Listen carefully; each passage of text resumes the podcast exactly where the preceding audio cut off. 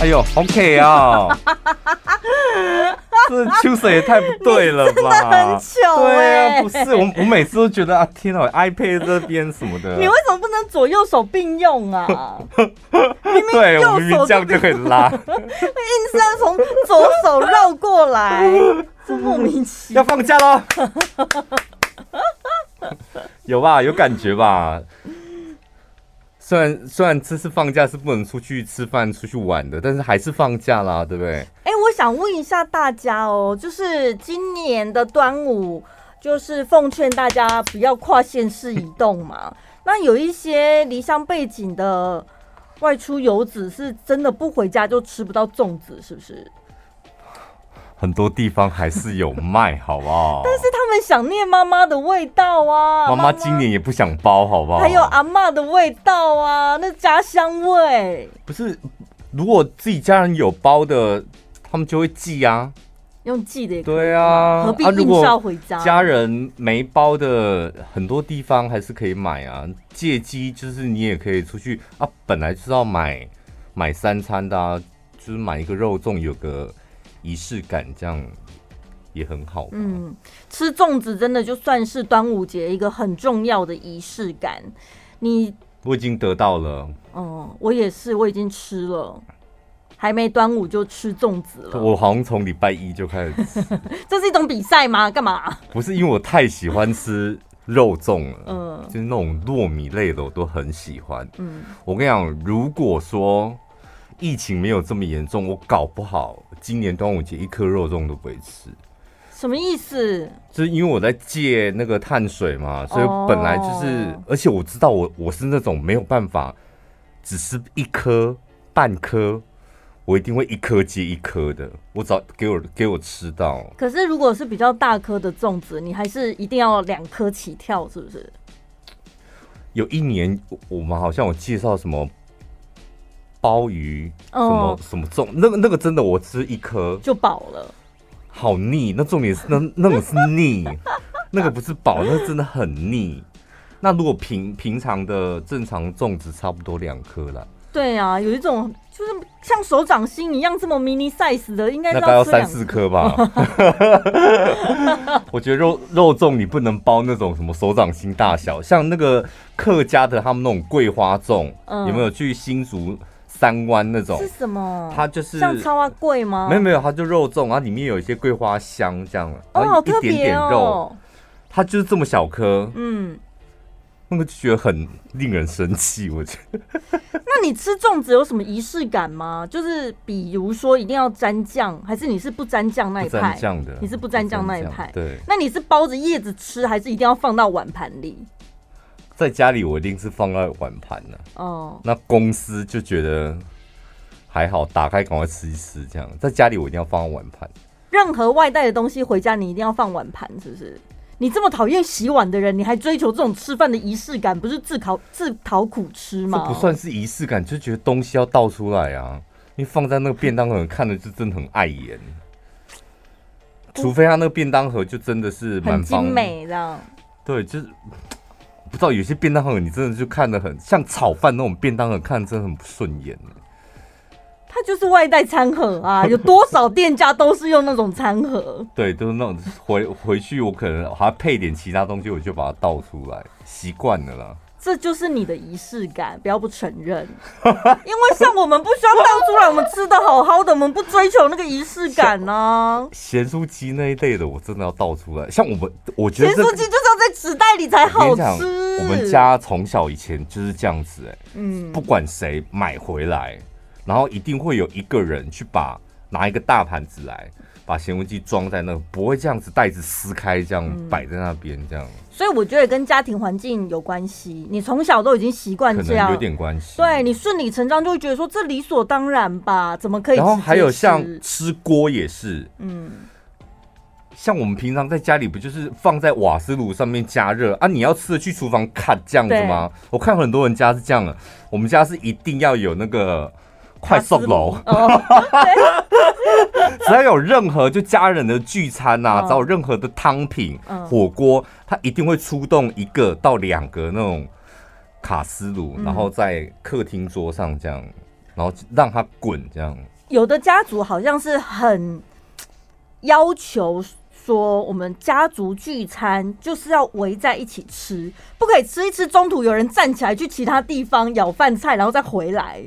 像你们就是有没有？大家一定要围在一起，就不会有人走来走去。大长桌一定要在大长桌上面吃，这样。以前我爸更严，我跟你讲过吧？我们舀汤啊，吃饭吃完嘛，然后你要舀汤，不就是还会拿着筷子跟碗嘛？拿着碗，然后筷子你没放桌上，然后你就夹在手上，直接去舀汤，拿汤匙舀汤，就直接一巴掌哎、欸！没有用公筷母匙，这样？不是，你筷子要先。你饭吃完，筷子要先放桌上，拿着碗，然后右手去拿汤匙。你不能不能够右手还拿着筷子，然后再去拿那个汤匙来舀汤这样。因为如果从卫生角度来看的话，你的手在进行各种动作，那你手上的筷子有可能沾染到其他的、啊。没有，然后什么卫不卫生？那就是我爸就是个龟毛的人呐、啊。那我问你，如果我的筷子不是放桌上，我是用左手拿碗的那只手夹着、欸，一样打一巴掌。为什么放桌上？我觉得很脏哎、欸。我们小时候就是这样子啊，就是你一定要把它放在吃饭会有那个筷架，筷架哦，筷架的话 OK 啦。就跟饭店一样哎、欸，天哪！我们家四个小孩都因此被打过巴掌，所以我觉得你现在，所以长大之后也好想打爸爸巴掌。这不是重点吧？重点是你们长大出了社会，跟别人一比较，才发现哦，原来我自己教养还蛮好的，是吧？这才是重点吧？不会，不，如果人家你拿着筷子、拿着碗去舀汤，我也不会觉得你教养不好。像你像你吃东西都喜欢放在塑胶袋，我也不会觉得你教养不好啊。是没有错，但是我是说，旁人看起来你们的行为就会被人家称赞是吃东西对教养，嗯，就是我们吃东西是看起来就是好看的啦，不会像有人吃的像猪一样，比较得体。对，嗯，像你们就 dirty，没教养的就是 dirty。那有什么英文？这个时间点啊，我觉得就是 大家那个生活的范围变比较小，对不对？你就家里工作啊，不然就家里家里家里这样。我觉得我们刚刚讲的那个生活的仪式感，以前你可能可以将就点。但我觉得现在这个时间，老天爷给你这个大好的机会，嗯，让你慢一点过生活，好好享受生活。那你就是要学习一下如何讲究的过生活吧。对，所以你觉得这段期间，所以你喝汤不要再直接拿塑胶袋往嘴巴里面倒了啦。你现在生活上，你觉得有跟以前比较又有什么不一样的改变吗？因为你平常已经很讲究了。啊，我没有，没什么太大的改变。对啊，因为你平常就已经够讲究了，现在就是会觉得还其实跟以前一样。对，倒是有买了一些真的挺没用的东西，比如说，哦，比如说，Vana Living，什么意思？就是香氛蜡烛，就是家里没了一定会立马补货那种。嗯，怎么样？就是你要合适，因为待在家里的时间变长了，你就希望就是。家里起码有一个营造出一些气氛呐、啊。以前我不会这么想说，家里一定要有个味道啊，嗯、什么香氛。我很很多那种人家送的买的都没用完，嗯，丢在那边这样、嗯。然后最近就开始会觉得回到家就想点一下点一下这样。这很好啊，因为我以前也没发现，我是后来点了。我以前在家都点还香哎、欸，你们知道还香是什么吗？就放在祖先旁边那种可以去煞、去煞招财的那种。我家大量的还香也是可以啦。然后我们办公，我们办公室也是，我们超多同事跟我买的，因为他们就是什么业绩比较不好的时候，或是有重大决策的时候，他们就会在位置旁边点还香。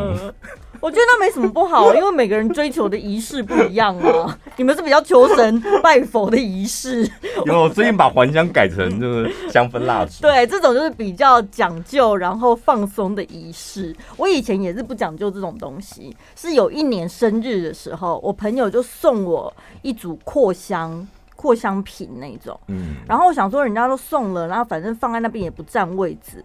后来我下班回家之后，打开门那一瞬间，就突然觉得，哦天呐，有一股香味扑鼻而来。对，我才知道说，天呐，原来房间里面有味道跟没味道，其实你走进来的时候真的是有差别。而且我跟你讲哦，现在天气这么热，家里面人多，还有小孩多，嗯，你真的要特别注意，有一种东西叫做汗臭味。哦，对。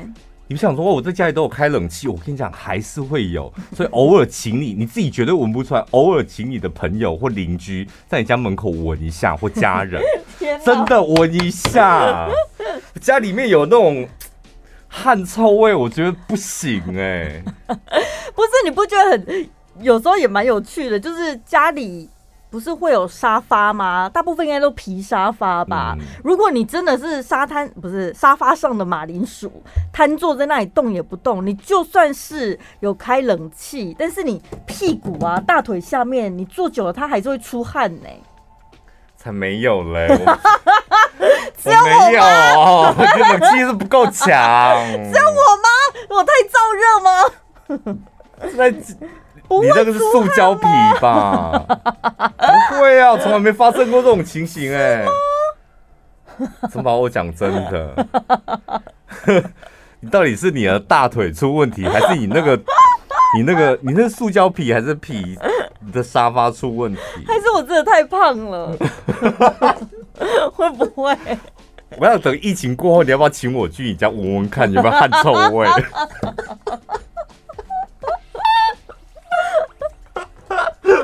一打开就一股那个，我有点蜡烛，难怪你这么喜欢坐地板上，那个沙发不透气哈。不是，我不是说地板瓷砖很凉吗？对啊。但我有一次真的是坐地板，但是我那时候只有吹电扇呐，我是没有开冷气，嗯、然后就真的觉得天呐，地板怎么开始越来越湿了？你在你在讲黄色笑话吗？你在讲正经的还是开玩笑？因为出汗，大腿真的会出汗啦。我本来是坐地板的时候，我有时候会拿一个坐垫，它是布坐垫，因为地板坐久还是太硬。然后因为夏天到了，我觉得那个坐垫会太热，我想说那索性直接坐地板。坐久了之后就觉得，哎呦，怎么咕咕妈？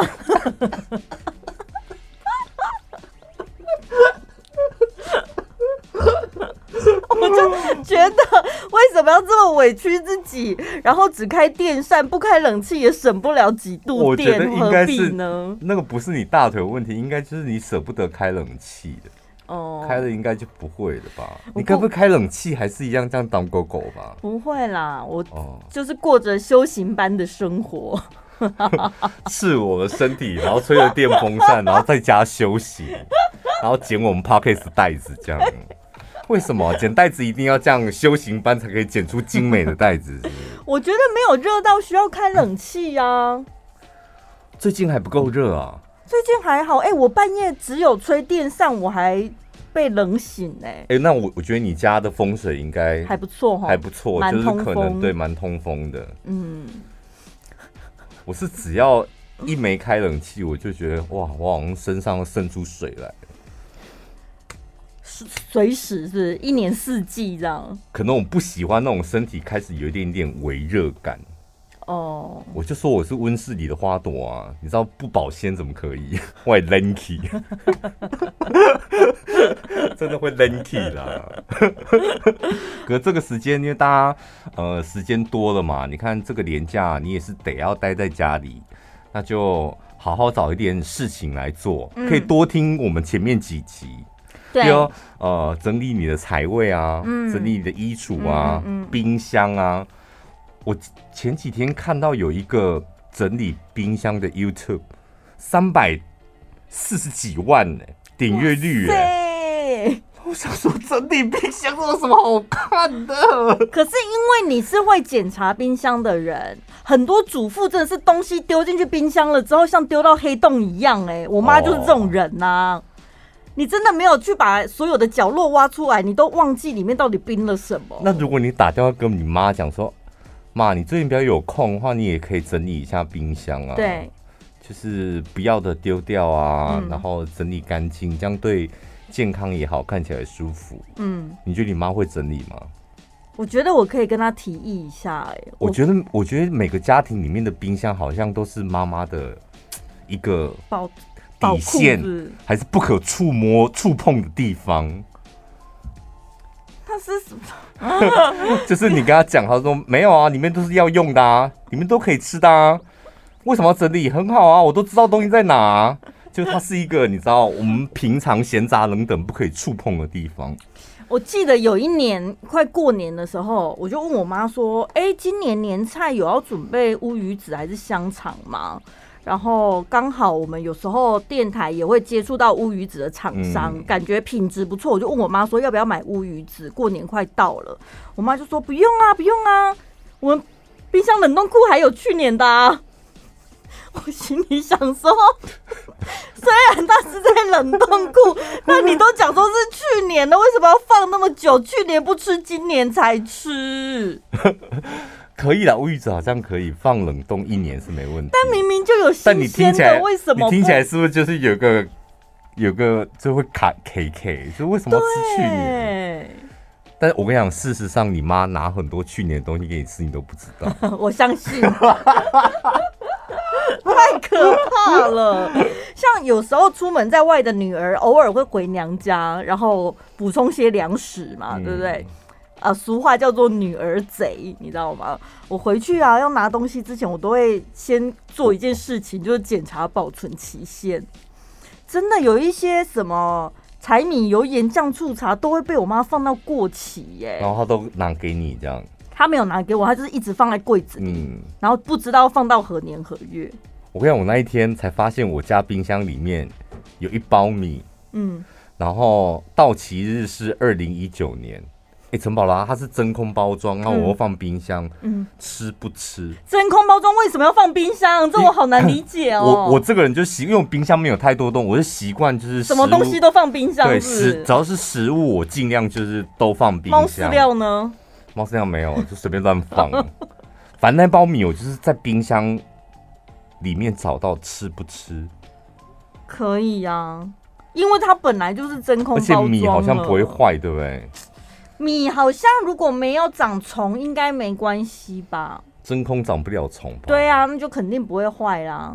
然后我就打电话问我妈说：“哎、欸，那个米这样才可以吃吗？”她说。可以啦，你放冰箱又是真空酱。嗯，我说哦，好好好，那我这礼拜拿去给你哦。他立马说不用，我家里还有很多米，你自己留着用就好了。所以你也是内心过不去，过不去过。虽然有妈妈帮你加持，给你信心说没问题可以吃，但心里还是过不去。是因为你就是。然后你明明自己就过不去，你就不会吃，你就硬要问，你这样得一个答案说丢了吧，然后大家都说可以吧，然后你还是不吃这样子。毕竟我们都是爱。爱惜食物的人，对不对？你是会觉得丢掉好像有点浪费，有点可惜？就想要从别人的嘴巴里面听到说：“哎、欸，那要丢掉，不要吃了。”对，会有黄曲毒素什么的。对，你会觉得说好像是别人助你一臂之力，不是你自己乱决定。所以你看，我问，我问到连你都问，现在那包米还在我家，你们要吗？还是我们这礼拜来抽那包米？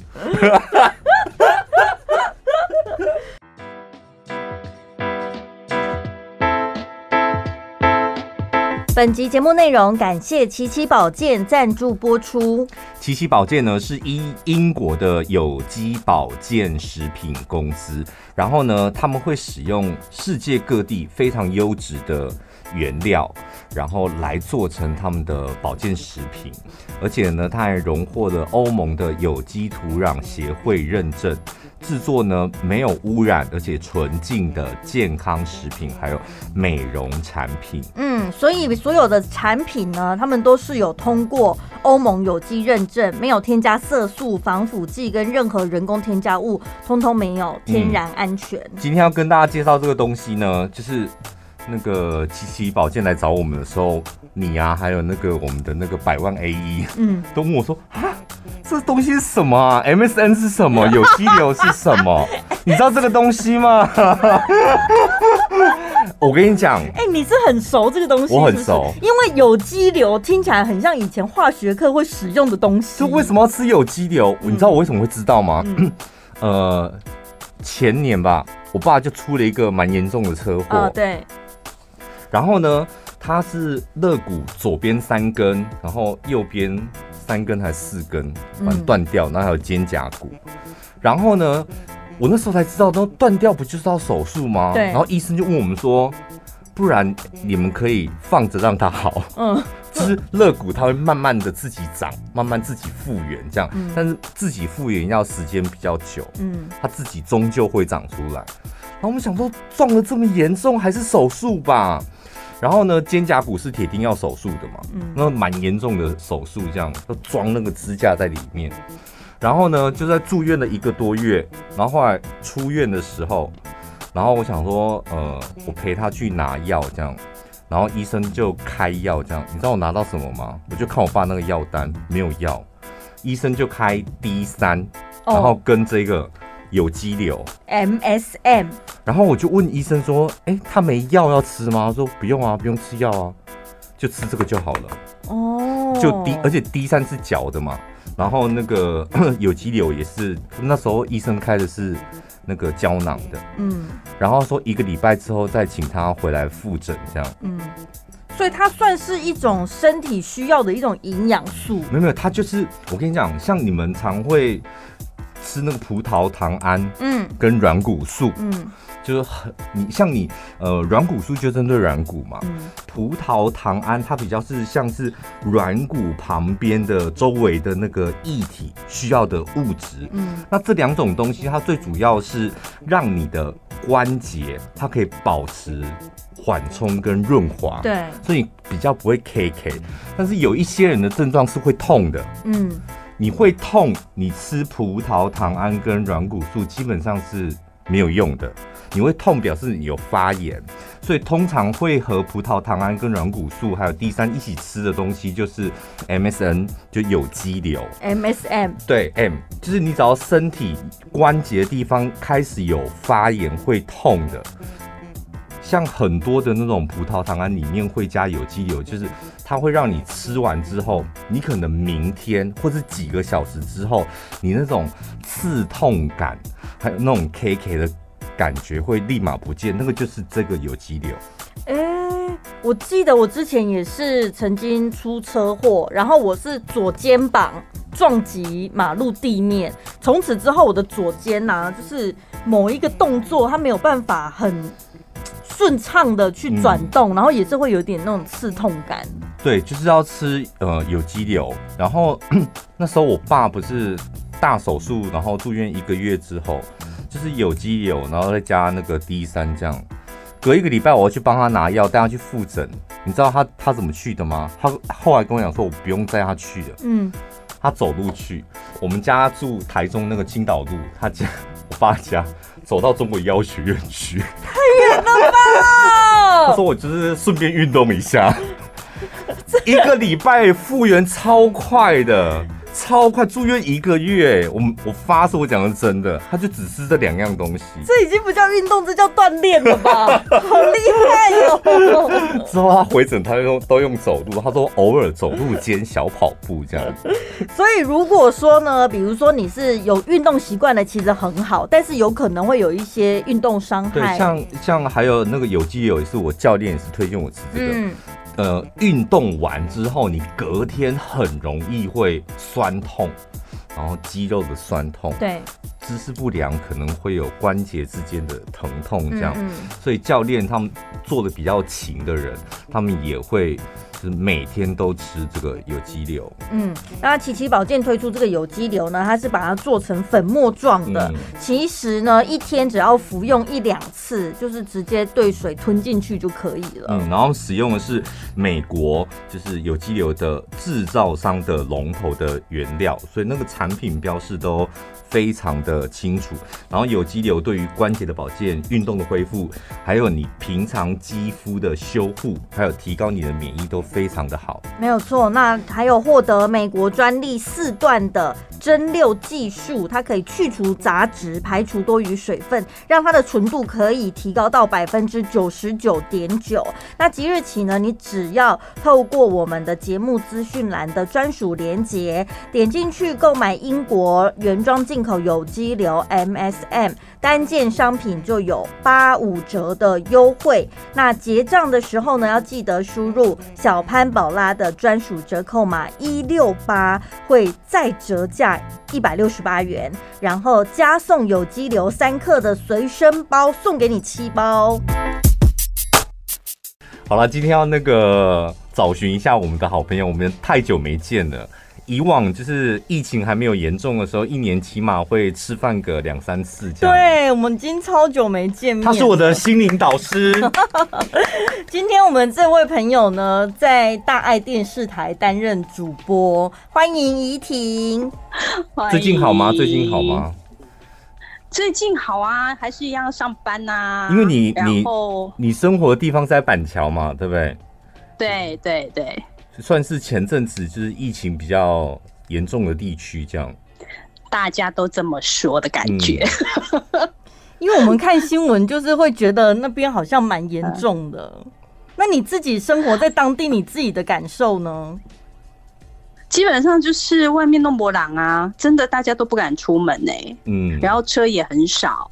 然后因为我上班的时间是半暝啊出去，所以其实呃就是两点，就是两点一线这样子来回。呃，回家的路上觉得非常非常的好开。嗯，因为下午回早上，因为呃早上出门的话大概就是四点钟嘛，下午大概因为我们呃分流上班。嗯，一天要上十个小时，所以呢，也大概是下午四点，然后我大概是四点半到五点之间会出发。原本是那种下班时间哦，但是一点都不塞车，车不少，但是完全就是顺畅无阻这样子。你有没有觉得现在就是开车是挺享受的一件事情？一来就是可以安全的出门，然后二来路上又没有这么塞，就觉得开车好像蛮舒服的，是种小奢侈。对，但是开车你的工作，你的工作是每天都得要看新闻、跟收新闻，还有编辑新闻。你现在也要报新闻吗？对啊，要啊，早上六点半。那你你的那你的心情不就更容易受到那个新闻的影响，会吗？应该是说，其实在，在呃，早在一年多前，新冠肺炎出来的时候，那时候还在国外很热，开始那个疫情出来的时候，嗯、我们其实就已经很开始会很紧张，说呃，怎么每一天都有新的讯息？因为我们的新闻节次是国际新闻蛮多的，而且你们海外据点这么多。嗯，但是我们还是很多刚开始的时候，新冠肺炎刚开始的时候，还是仰赖我们的外电的同仁呐、啊。嗯、对他们大概都会朝这个，而且当时候还叫做不明原因的肺炎。对，那个名称很长。对，不明原因肺，从那时候就开始有觉得说很，他们每天呃提供出来的新的。新闻都会去觉得说，怎么这么不寻常？不明原因的肺炎，今天七个人死亡，明天二十一个人死亡，改天突然间爆称一百多个。然后，所以在那个时候，你们你们电视台的针对这个 COVID-19 的新闻播报的篇幅，就比其他电视台要来得多了，是吗？是啊，是啊，没错。一直都是，所以其实我们自己的同事，包括我，我们都知道说，其实海外是很严重的。然后比如说每一波的出来，大概每一每一天都会有新的状态，甚至有一些我们平常不太了解的国，不太常常去关注到的国家，他们现在当时候是呃当下是什么样的状况？其实我们的外电的同仁也都会去找到类似相关的讯息出来播报。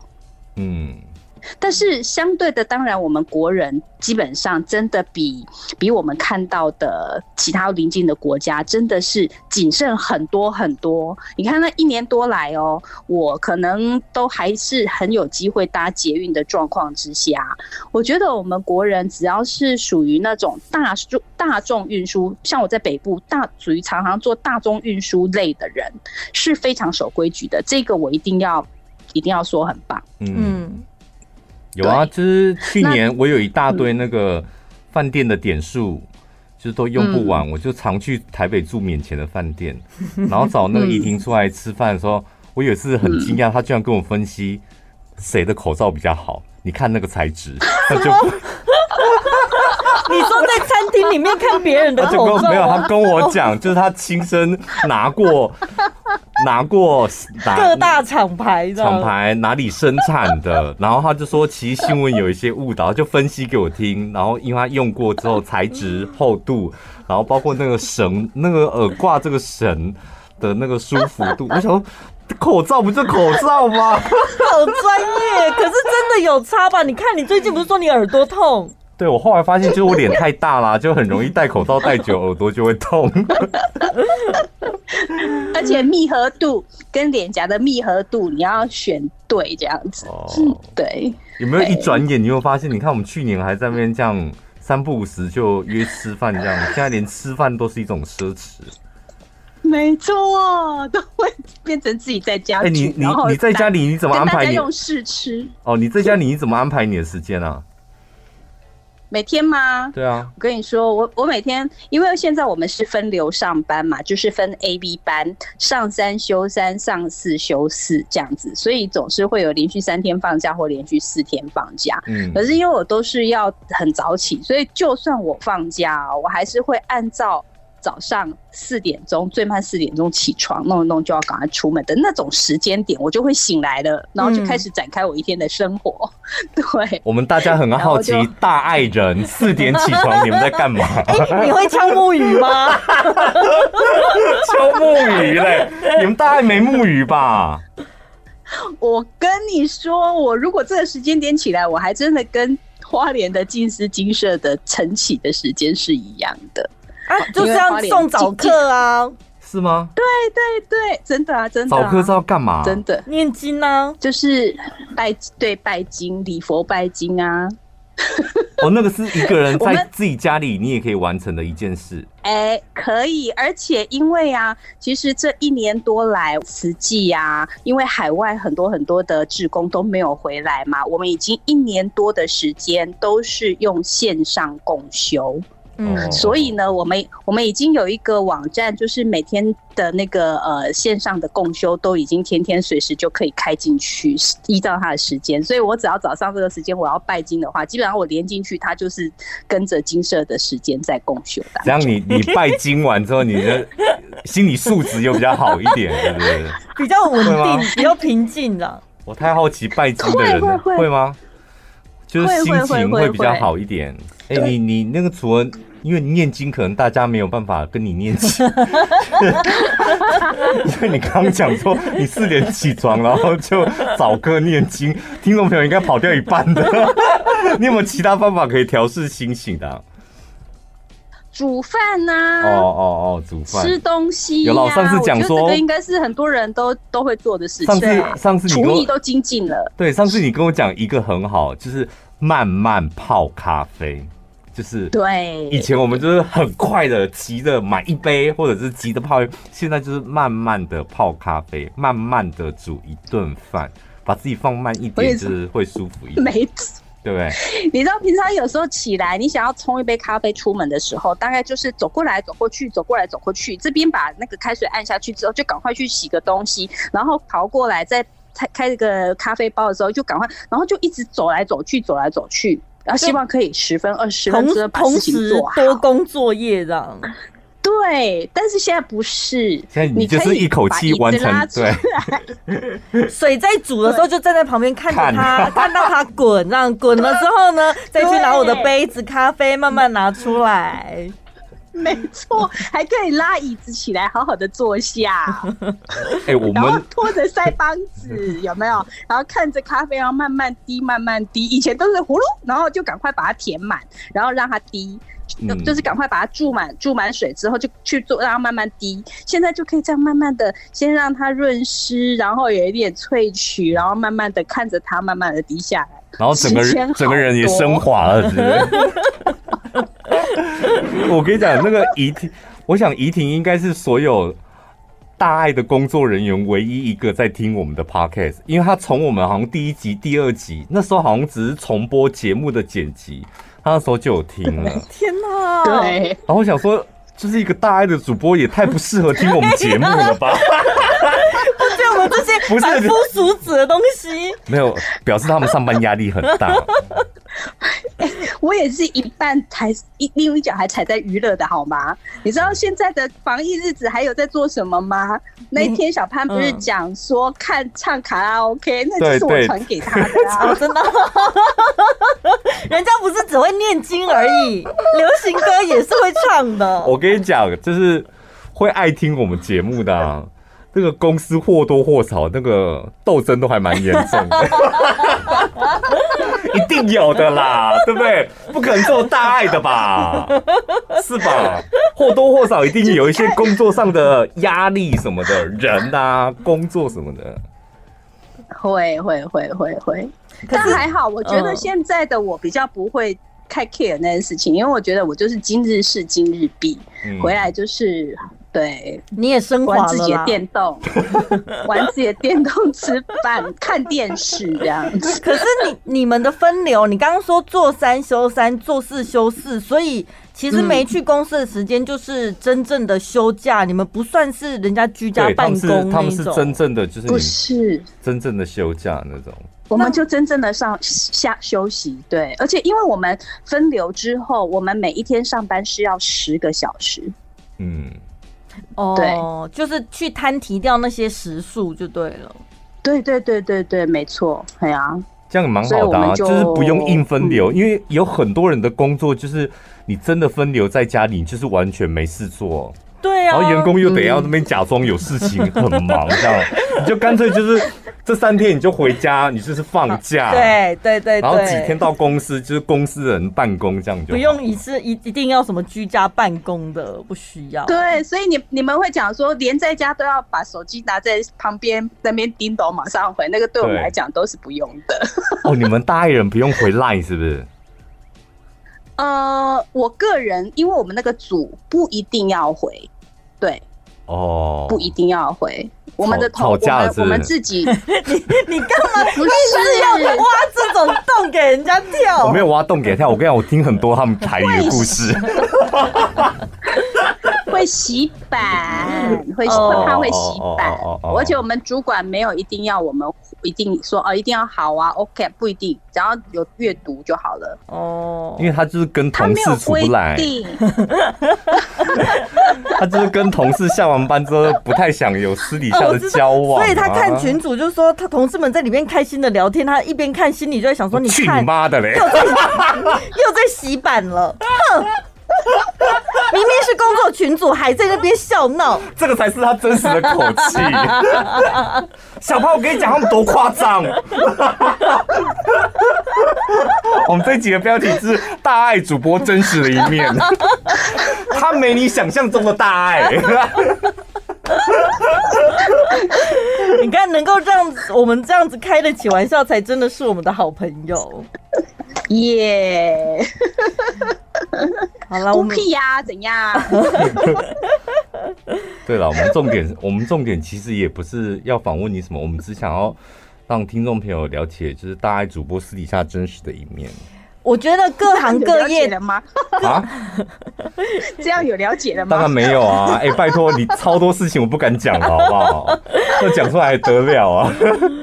各行各业都是这样子。我们其实卸下我们的职业跟表面上的身份之后，我们不就是一个活生生的人类吗？大家都一样。是啊，你不觉得？你播新闻你也看了很多，不管是不守规矩的人，或者是有一些不专业的人，他们去侵犯专业、质疑专业等等这些新闻，你就会觉得，为什么不能互相理解一下？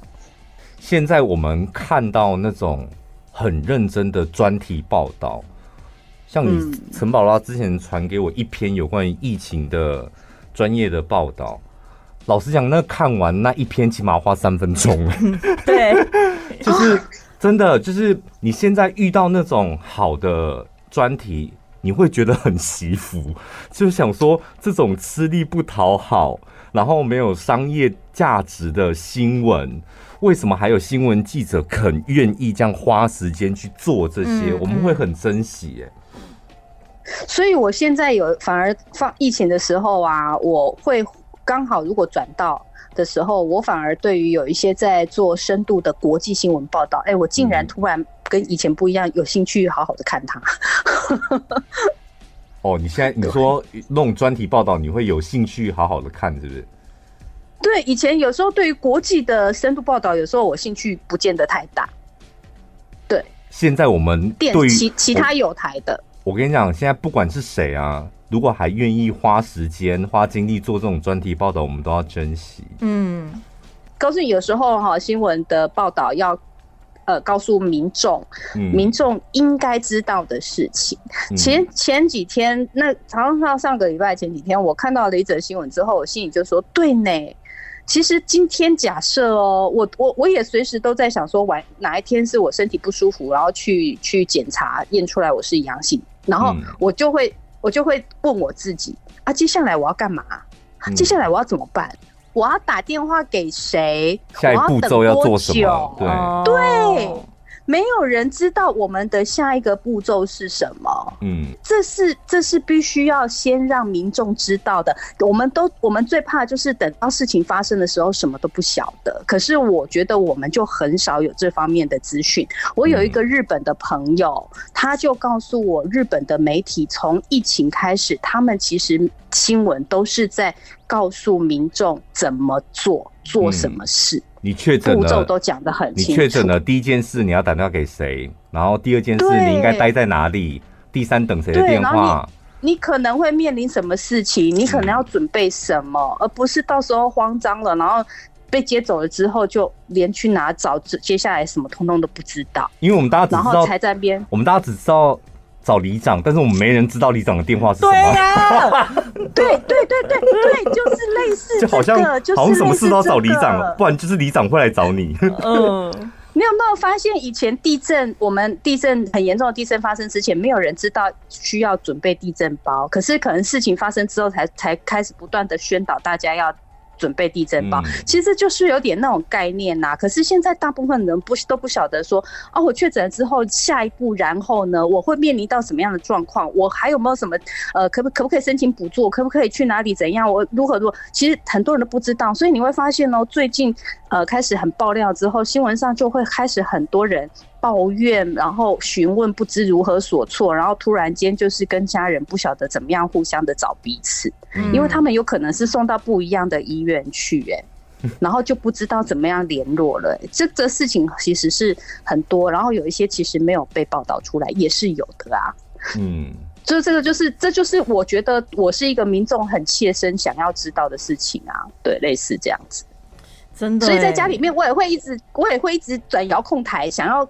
找遥控器，然后看看有没有刚好停在哪一台，刚好再告诉我们这些事。那我就觉得哇，一定要给他按赞这样子。所以你们大爱都有讲是不是？会啊。哎、欸，我们这一集真的要跟大家收那个业配的费用，请他们汇三十万到我们的户头来。不然我们待会就把大爱两字都逼掉。你真的是做一个很好的宣传呢。不行，你一定要赶快把它剪掉。不行，你要你要再讲一些大爱的坏话。做一个平衡报道。对啊，还是会勾心斗角的吧？不。勾心斗角，勾什么心斗什么角？人事问题还是有吧？有有吗？只要是公司都会有人事问题，就会觉得 就会觉得说，干嘛表现的那么好，害 我压力好大。对，我刚开始我也觉得，我就是觉得，就是不觉得吗？就像。小潘宝他干嘛主持那么好笑，害我压力很大，讲不出笑话都觉得很丢脸。我有我有一次有一年，好像是我去跟你借录音室，嗯，去大爱台借录音室，因为我要录录一个广播节目，这样 我人在台北，对对对，临时跟你借你的录音室，这样，那是我第一次去那个。大爱台，然后一进去我就觉得天哪！我录完我赶快走，因为里面的氛围好奇怪哦。就空气当中有一股微笑的气息，就是人没有很多，因为你们台很大，就你不见得会遇到很多人。但是你搭电梯脱鞋子，脚踏在脚踏在那个木头地板上，你就觉得哎、欸、奇怪，旁边有一股微笑的气息，然后觉得好别扭哦，好别扭，真的好别扭。然后我录完那个十分钟的那个广播节目，录完之后我就让我走了。哎、欸，我觉得，我觉得我们今天离题了。我一直以为要要问的是那个我们防疫生活、欸，哎，差不多前面都聊完了，都聊完了。防疫生活不就是少出门、勤洗手、戴口罩，就是这样子而已啊！我们要聊那些啊。啊而且我们刚才也问过你的防疫生活，就早上四点起来念经啊。而且刚刚你讲的防疫生活，我们都会把你剪掉啊。还有大爱的好话，我们也会帮你剪掉。我觉得。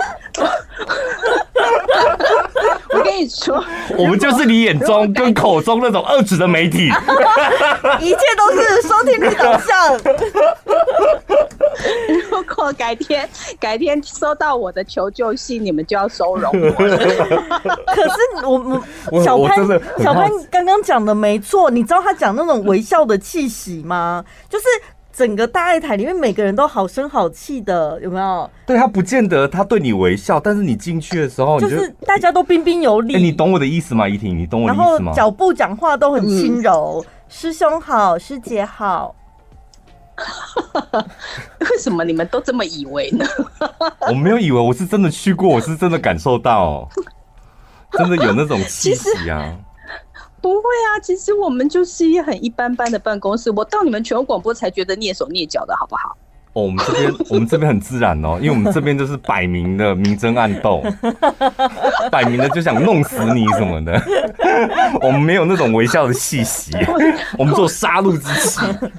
我就进去很想说，请问小潘在不在？就我们连人都不想抬头理我，说哎你要找谁？这句话都没有。我们这里就是冷漠，很自然的冷漠。哎、欸，可是你们电视台里面也是有分不同组嘛？各个组别你也因为职务调动轮调，曾经去体验过，是有没有哪一些组是他办公室是容许有欢笑声，还是大家都是很安静的？有欢笑声，有啊，也是可以轻松下午茶聊天，这样是不是？当然呢，我去录节目的时候也笑得很大声啊。你是录节目，我说你们私底下没有那种 办公室哎、欸，对，那种欢声笑语没有吧？欢笑声有，但是我们绝对不会有那个哎、欸、粗话哦，就这样，这我相信，这我相信。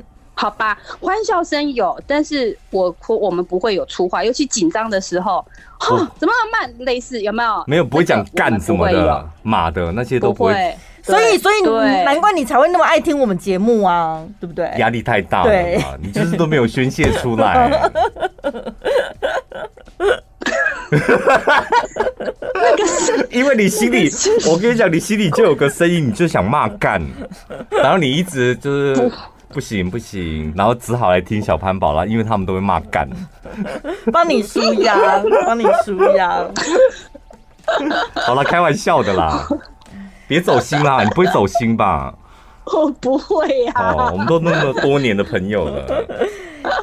好了，很开心，今天真的很久没见面了，还可以跟你上线聊一下。我们这一集就是真的就是借由我们的 Podcast 线上跟我们的好朋友聊一下天了。对，嗯、我们要担心万一拉低你的收听率就惨了，你会拿账单来叫我付？不会不会，我们会怪大爱台。对，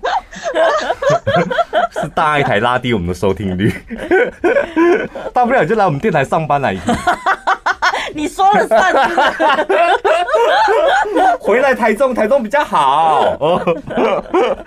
好了，不要为难你了。好了，开玩笑的啦。好，祝你平安，好不好？今天非常谢谢你来玩，谢谢，谢谢，拜拜，拜拜。